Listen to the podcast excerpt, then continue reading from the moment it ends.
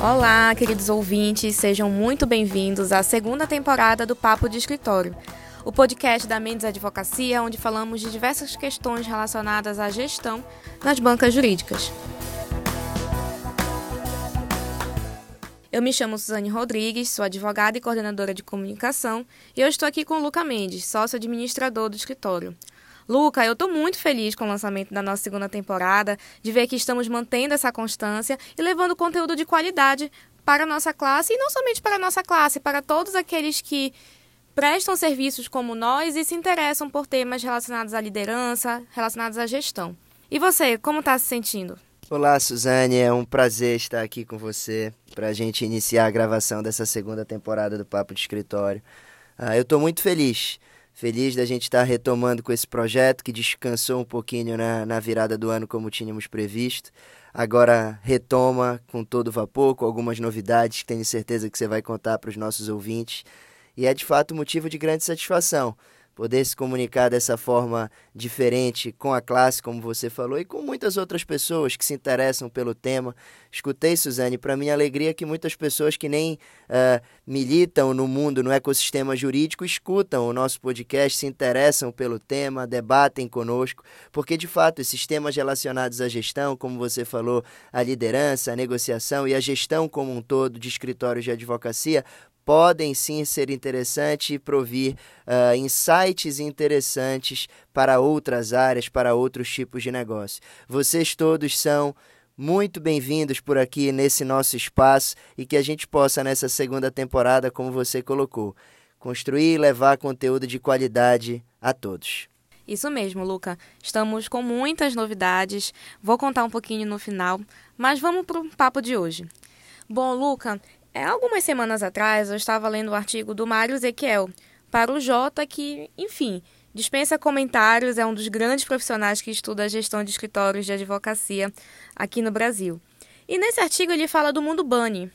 Basicamente, Bunny é uma sigla em inglês que representa as palavras frágil, ansioso, não linear e incompreensível. Então ele fala que o mundo que vivemos hoje possui essas características e instiga nós, advogados, a refletir sobre isso, a refletir sobre elas.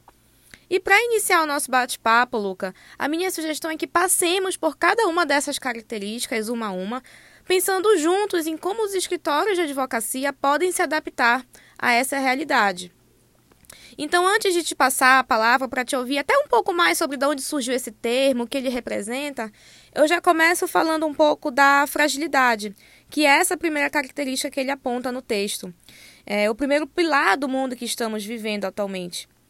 E é importante compreender que hoje mudanças radicais, como uma pandemia, podem ocorrer, aparentemente da noite para o dia, e as organizações devem estar preparadas para isso. Então, todas as estratégias do escritório e de qualquer organização precisam levar em consideração esse novo ambiente de negócios. E aí eu passo a bola para ti, Luca, perguntando como nós, advogados, podemos lidar com essa fragilidade que estruturas, processos e relações tidas como mais tradicionais, muito presentes na nossa área, vêm enfrentando nos últimos anos. Suzane, muito legal, muito bacana a tua introdução para esse primeiro episódio da segunda temporada e estamos aí retomando as atividades, como dizem por aí, com o pé direito, recorrendo de fato ao Dr. Mário Ezequiel, que é uma referência quando a gente discute gestão em escritórios de advocacia uh, a nível nacional. Uh, inclusive recomendo né, aos que tiverem interesse se aprofundar no tema. Dr. Mário Ezequiel tem aí obras muito legais que tratam especificamente de gestão nos ambientes dos escritórios de advocacia. Tive o prazer uh, de compartilhar de um evento com ele no final do ano passado, em que ele nos brindou com uma fala extremamente pertinente e falou um pouquinho desse mundo bunny que você aqui nos provoca para que a gente possa endereçar esse episódio. Ele recorre um pouquinho uh, eh, para trazer essa sigla BANI e aproximá-la dos escritórios de advocacia a uma outra sigla, essa provavelmente muitos de vocês ouvintes conhecem, que é o mundo VUCA. É, o mundo VUCA seria aquele é, que as organizações discutem e passam a experienciar é, num pós-Guerra Fria, marcado pela volatilidade, incerteza, complexidade e ambiguidade. E aí, é, aos que tiverem interesse, tem muito material legal, artigos legais que falam um pouquinho mais do que seria esse mundo VUCA, uh, muito marcado pela imprevisibilidade, muito marcado pelas necessidades que já colocamos aqui em outros episódios de pessoas e organizações estarem em constante processo de adaptação e adequação a um mundo extremamente incerto. E aí o Dr. Mário Ezequiel nos traz né, essa provocação é, que é, vamos parar de falar um pouquinho de VUCA, que a gente vem já falando bastante, e nos propõe, como você colocou, Suzane, o BANI, né, em que ele traz é, esse B de, de frágil, o A de ansioso, o N de não linear e o I incompreensível. E aí você faz na sua provocação um pouquinho para a gente talvez começar a falando um pouquinho da, da fragilidade. É legal porque você já trouxe, quando veio, veio falar do brittle, né, que seria uh, a fragilidade, um pouquinho desse contexto externo. Uh, nesse artigo do Mário, que inclusive a gente pode compartilhar, uh, a Suzane sempre coloca os nossos e-mails ao final e também tem na descrição do podcast. Aos que tiverem interesse de material complementar ou discutirem conosco algo, todas as provocações serão muito bem-vindas. Mas nesse, nesse artigo, que a Suzane bem pontuou do Jota, uh, o Mário ele começa de fato fazendo uma provocação em torno desse mundo Bunny relacionado uh, ao contexto geral. Ele, inclusive, faz esse exemplo que a Suzane citou, quando vai falar da fragilidade, por exemplo, das estruturas, ele relaciona com esse contexto de pandemia, em que um vírus uh, se aproxima e muda completamente a forma das estruturas e das relações, e as organizações se veem numa complexidade para precisar se adequar a tudo isso. É legal porque a gente pode fazer uma relação com essa metodologia que o Mário nos traz e que a gente também está querendo colocar aqui uh, nesse episódio, de que é sempre bacana, como já discutimos na primeira temporada quando falávamos de SWOT, por exemplo, a gente primeiro olhar para fora, para aí sim depois tentar fazer uma relação com as nossas organizações, com os escritórios de advocacia. Então a gente vai buscar fora um pouquinho uh, dessas inquietações, né, como por exemplo a fragilidade uh, proveniente do mundo externo, a pandemia, por exemplo, ou os avanços na tecnologia, e como as nossas organizações e nós, enquanto pessoas, devemos ou podemos nos adequar a essa nova realidade. E aí a gente tem uma porção de exemplos, talvez, Suzane, nessa esfera da fragilidade, para constatar que, de fato, os nossos escritórios de advocacia se veem em um contexto de fragilidade importante e que nós devemos, primeiramente, reconhecer, para aí sim conseguir endereçar os desafios provenientes desse cenário da melhor forma. Um exemplo que a gente pode, por exemplo, recorrer é o próprio avanço da tecnologia. Hoje nós vemos, por exemplo, a presença uh, de robôs uh, uh, e dessa tecnologia da inteligência artificial executando diversos trabalhos que antes eram realizados por advogados. E a gente se vê nesse desafio, como que nós podemos ao mesmo tempo, enquanto advogados, nos adequar a este novo cenário e ao mesmo tempo nós não podemos negar a tecnologia, porque muitas vezes elas podem sim ser um meio para aprimorar as nossas prestações de serviços aos nossos clientes. Como nós, então, podemos adequar as nossas organizações a, esta, a este novo cenário para que a gente possa cumprir com os nossos objetivos e não ficarmos obsoletos? Como nós, por exemplo, nesse contexto de pandemia e que escancara a fragilidade das organizações diante de algo que nos foge do controle, podemos adaptar e adequar aos nossos escritórios a problemas que agora passam a ser um tanto quanto novos, aqueles vivenciados pelos nossos clientes. Vejam, aqui na fragilidade, uh, uh, Suzane e queridos ouvintes, uma das palavras que eu gosto sempre de repetir, para aqueles que ouviam a primeira temporada, nós falamos algumas vezes, está necessariamente uma necessidade de nós estarmos prontos para nos adaptar para nos adequar a todo momento e entendermos que estruturas muito engessadas não parecem mais serem aptas a responder a todos os problemas vivenciados por uma sociedade em constante mutação. Eu tinha um professor no meu mestrado, que foi inclusive meu orientador, professor Anderson Santana, por quem tenho uma profunda gratidão e ele de vez em quando também escuta os nossos podcasts. E ele falava: Luca, toda estrutura é furada e a gente precisa parar de uma vez por todas de tentar compreender estruturas extremamente hierarquizadas, estruturas muito robotizadas, e a gente vai falar um pouquinho disso quando falar do não linear, e achar que essas estruturas vão conseguir responder a todas as necessidades do mercado ou das pessoas que se conectam com as nossas organizações. E ele tem toda a razão.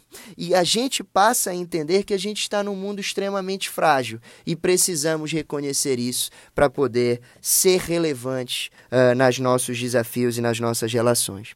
Eu vou falar de mais uma palavrinha, até porque eu estou vendo que o meu tempo aqui dos nossos podcasts já estão terminando. Eu vou tentar falar um pouquinho da ansiedade e a gente pode deixar, Suzane, você concordar, o não linear e o incompreensível para um outro episódio. Gostei da ideia, pode continuar, Luca. Combinado, então. Então, é, é, é, essa ansiedade, talvez eu nem consiga falar, porque eu acho que é uma das, das palavrinhas que eu acho que eu mais tinha coisa para comentar com vocês. De fato, nós vivemos em um mundo extremamente ansioso. Eu acho que essa aqui, talvez nós e vocês ouvintes, só de conhecimento empírico e de experienciar na pele, já teriam muitos causos para compartilhar.